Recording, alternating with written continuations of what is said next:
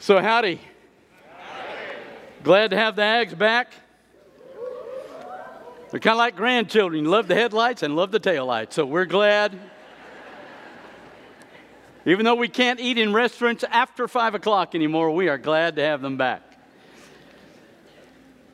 So, I, uh, when I taught uh, at seminary this summer and taught, we had 10 young men in the cohort, in the doctor ministry cohort.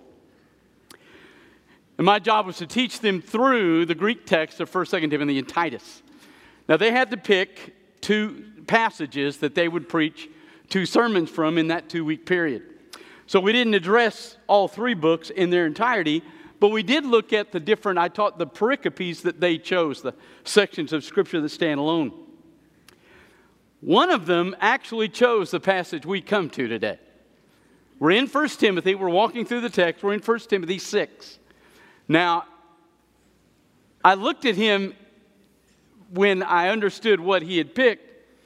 I said, Zach, do you know that with this passage, you've got to address the elephant in the room? You got to deal with it. He said, Well, I figured nobody else would pick it. And I said, No, because nobody would preach on this text unless he's forced to because he's preaching through the book and he forgot it was in there. This is, in our day, a particularly difficult two verses. Matter of fact, the entire subject is difficult inside the scripture. We're living in a day when there's all sorts of debate about the Confederate statues, and I don't care what you think about that one way or another, it doesn't matter to me. I understand the implication for so many. And so there's a big debate about all that today.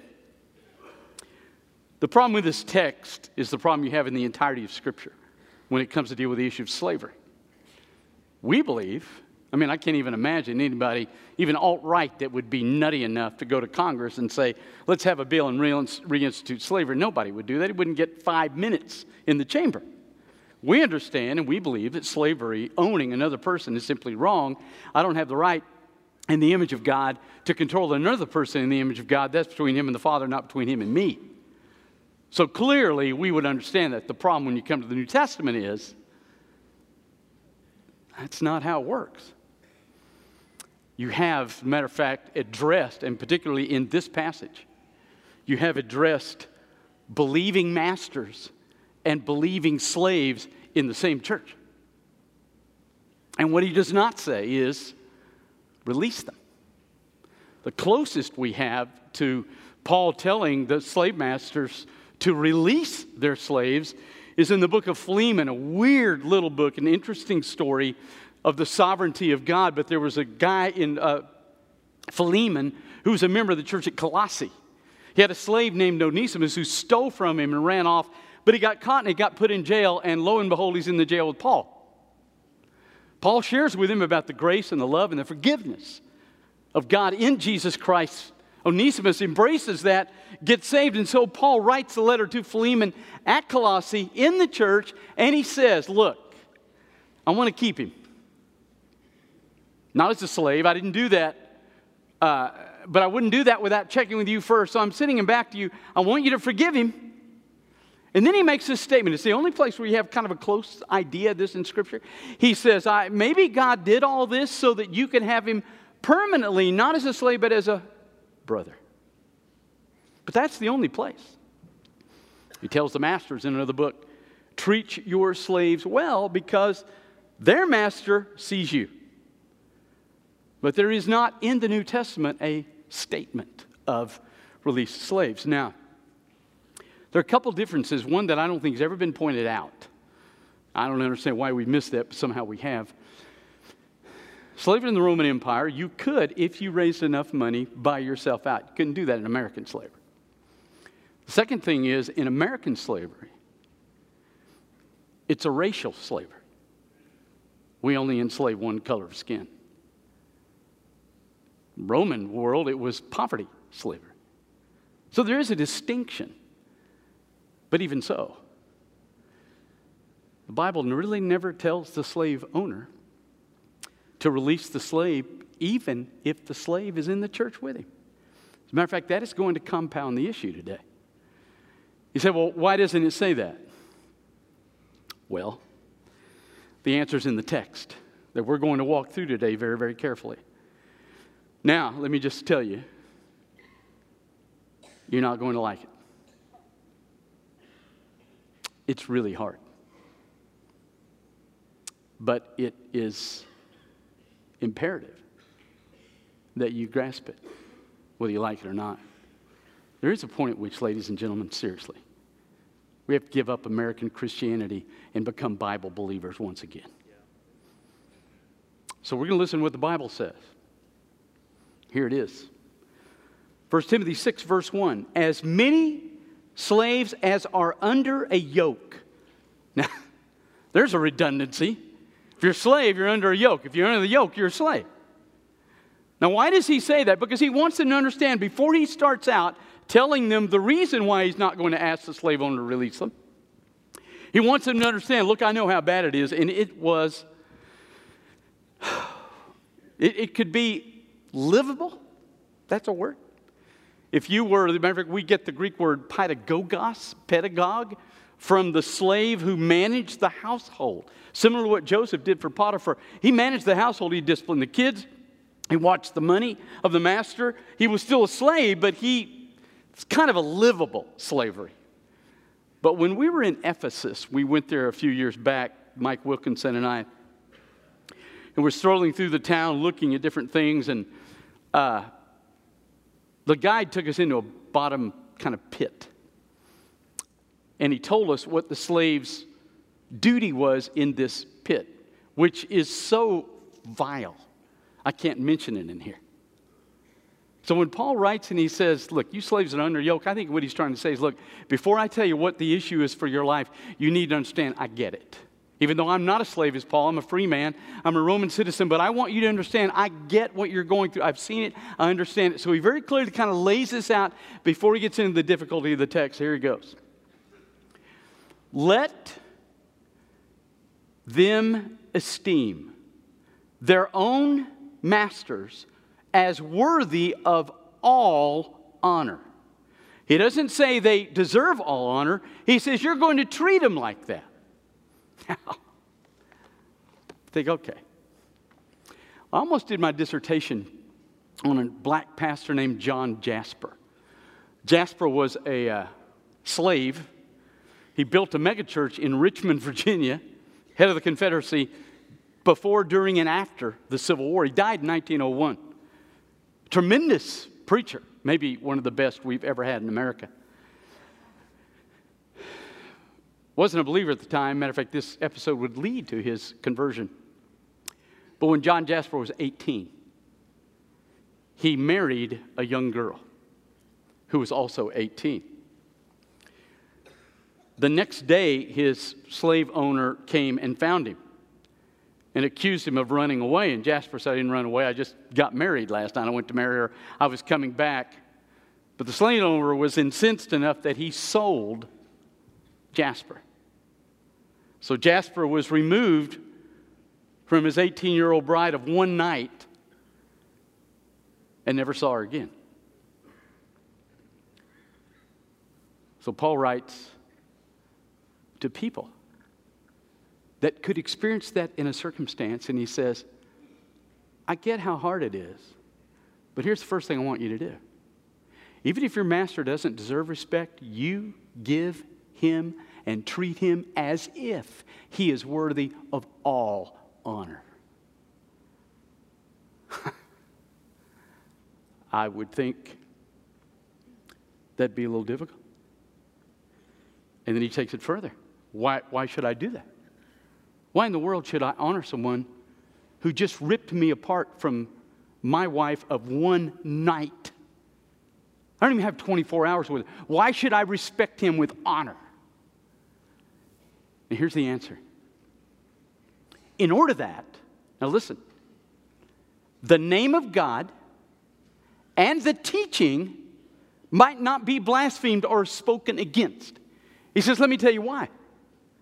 I don't want Jesus' name slandered, and I don't want the teaching slandered. Now, remember, we've been through 1 Timothy. He's talked about the fact that he's given Timothy a box of teaching. Remember, he said, I want you to live inside it, its truth. I want you to get in there and I want you to pull it out and train yourself for godliness with it so that you will revere God in a way that it will alter how you live. And then he said, the third section, I know that you backed off a little because people have mouthed you. I want you to quit letting their mouth run your life. I want you to get in there and let that teaching be critical. So here's what he says There are two reasons why, when your slave and your slave owner took your wife and sold you, that you treat him worthy of all respect for two reasons. Because the name of Jesus and the truth in this Bible, now listen, this is the hard thing. The name of Jesus and the truth of this scripture is more important than your life and your happiness. That is what he says. And we don't like that because we have American Christianity. We hear it all the time on the TV. Listen, God, you, you live out your dreams, you claim your dreams, you speak your dreams into existence. God wants to prosper you, wants to bless you, wants to give you this and that. That's not what this says. Now listen. Now listen. It says the name of Jesus and the truth of this book is more important than a single dream you have in your heart. That's his answer. But it's not fair. Doesn't matter. What he says, if you find yourself in the worst circumstance you can find yourself in in life, you still choose the value of his name and his truth over any place you find yourself in. No circumstance no matter how vile it is, no matter what you have to do, no matter what it costs you, is more important than the name of Jesus and the truth of the book. But then he makes it worse. Watch this. Verse 2. But those who have believing masters, they are not to discredit them, not to speak against them, not to demean them now, look at this next phrase because they're brothers. Now, there are two ways to take that. He could be saying, Look, that you're believing master, so that you're brother, so you don't disrespect them. I don't think that's what he's saying. I think what he's saying is, they're your brother, and that is the reason why you're discrediting them because you're struggling with that. I think that's exactly what he's saying. Now, you, you picture this, right? You're slave. First century, master struggling financially, you've heard rumors he's going to sell your son. You got to treat him worthy of all respect. And then you have the extra problem, right? It's Sunday. Go to the same church, sing the same songs singing the same Jesus, same access. Preacher gets up, opens the scripture. The promise that the preacher walks through is applicable to you as a slave as surely as it is to your master. Lord's Supper comes around, you take the same amount of bread, you take the same amount of juice, same amount of bread. There's no distinction, right? You go home, and he may sell your son. And you're kind of sitting there going, you know what, boo? I, I, I don't get this because you're my brother. How can you treat me as a brother in Christ on Sunday and you treat me like a dog on Monday? How do you do that? You can understand how, if you are a Christian in this day and your master is a believer, you get it how this is just ripping your guts out. it's making it harder. and so he makes it worse for you. He says, but serve them better. You're kidding me. No. Serve them better because the good works that they receive, they receive them because they're faithful, they're believers, and they're beloved by God. So, no matter how they may rip your life out, you give them good service, you give them worthy of all respect, you love them, even if on Sundays you go in the same church, you do the same Lord's Supper, you read the same Bible, you hear the same sermon, same song, same God, same Jesus, same access, doesn't matter. You honor them because the calling of the name of Jesus and the truth of Scripture is bigger than any circumstance you find yourself in. See how quiet it is? Because we don't like that. We want the Bible to say, oh, no, no, no. This is wrong, give it up. It's not what the scripture says. Because the Bible's not interested in changing your social construct, it is interested in you living for Christ no matter what construct you find yourself in. You say, well, it's pretty unfair.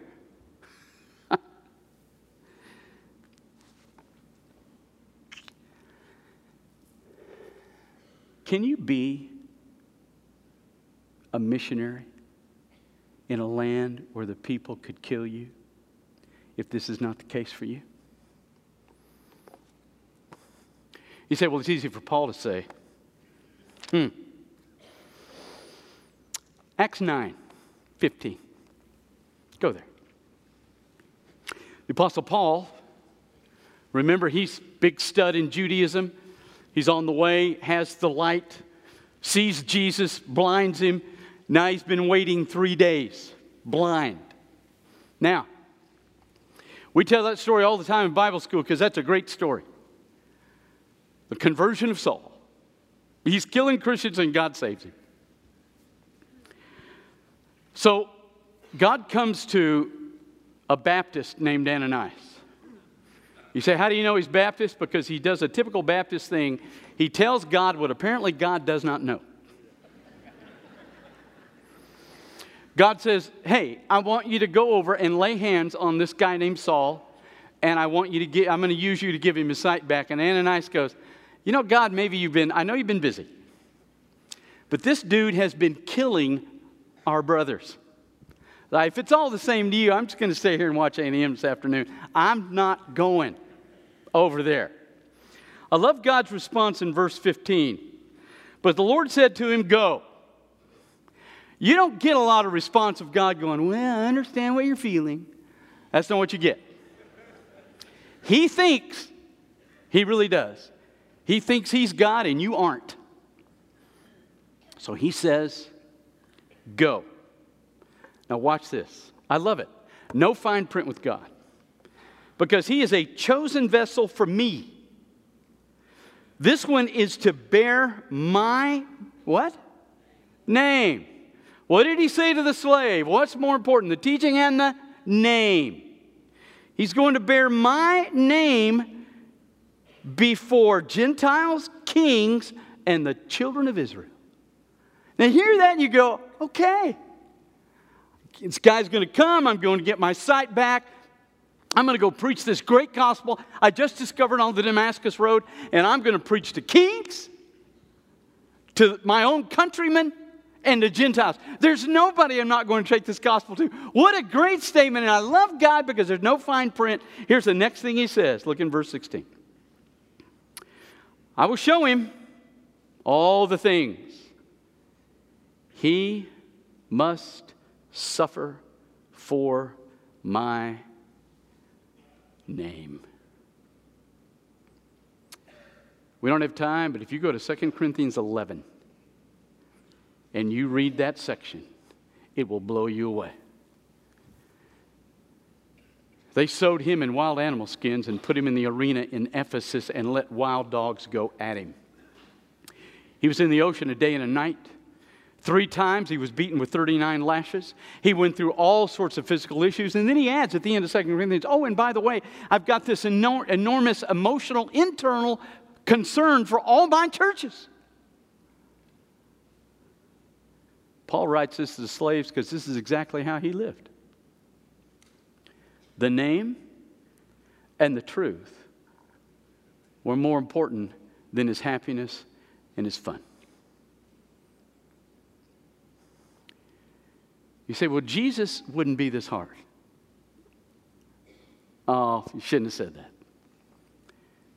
Jesus said, if you put your hand to the plow and you look back, you don't turn back, you just look back. Eh, you're not fit for the kingdom of heaven. Listen, we are not a country club here. We're not the Kiwanis. We're not the Rotary. This is not some sort of game. Yeah, salvation's a free, but it was not cheap. You see that right there? It cost our Lord his blood and his life. The Bible says in 2 Corinthians, he became sin on our behalf. There isn't anything you can go through that matches what he went through on that cross. And his name and His truth are more valuable than anything you might or might not be happy with. And it is time to ditch American Christianity and become biblical again. Do I believe in slavery? Absolutely not. Do I believe that whatever circumstance you find yourself in, you reflect the glory of God so His name and His truth cannot be slandered? Absolutely, I believe that because that's the scripture. It's Paul's life. There is no missionary can accept the calling without it. And here's the other deal.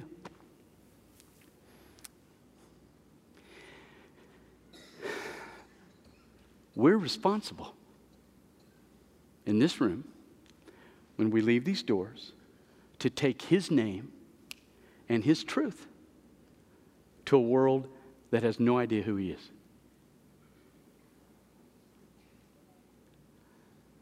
no matter what that means, no matter what that costs, no matter what happens, that is our calling.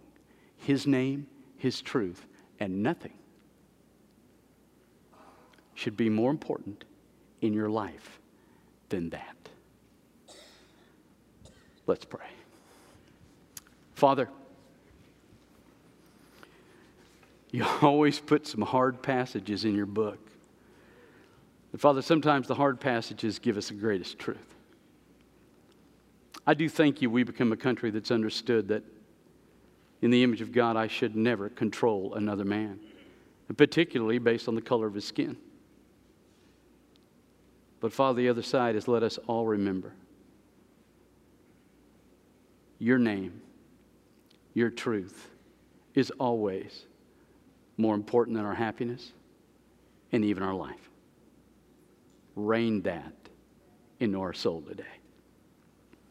In Jesus' name, and we don't pray in his name lightly, we pray understanding as best we can in our feeble minds what he did on that cross. With your heads bowed and your eyes closed. You've never met Christ, then what I've shared this morning absolutely makes no sense. But if you have some stuff in your life you need to be forgiven for and you want to be cleansed, that is the purpose of Jesus dying on the cross so he can clean you up and bring you back to the Father. This is a great day to come to. God's calling you to be a part of this fellowship. We want you to respond to his spirit as he speaks to you this morning. Staff and I are here at the front. If you just need to pray, we'll pray with you, or you can bypass us and pray at this altar. But if you're in need of prayer this morning, that's the other reason we have this invitation. So, as the Holy Spirit speaks to you this morning, you come.